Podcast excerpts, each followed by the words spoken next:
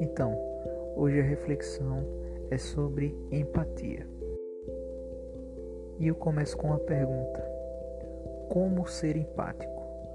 Como praticar essa empatia com outra pessoa? Normalmente, no senso comum, empatia é se colocar no lugar do outro. Sendo assim, eu te faço outra pergunta.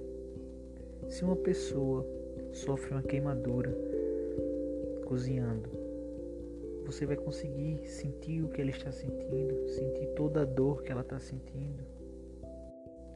E a resposta é não. Você não vai conseguir sentir o que ela está sentindo. É impossível, humanamente impossível. Então, o que é ser empático? O que é empatia?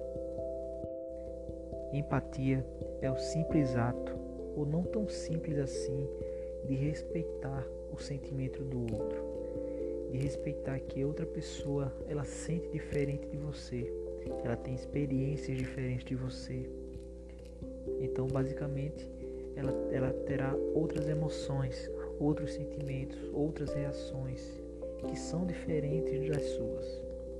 Enfatizo novamente, não é um simples ato, principalmente na atualidade. E como desenvolvemos essa habilidade, essa competência? Basicamente, praticando. Como diz o ditado, só aprendemos o caminho passando pela estrada.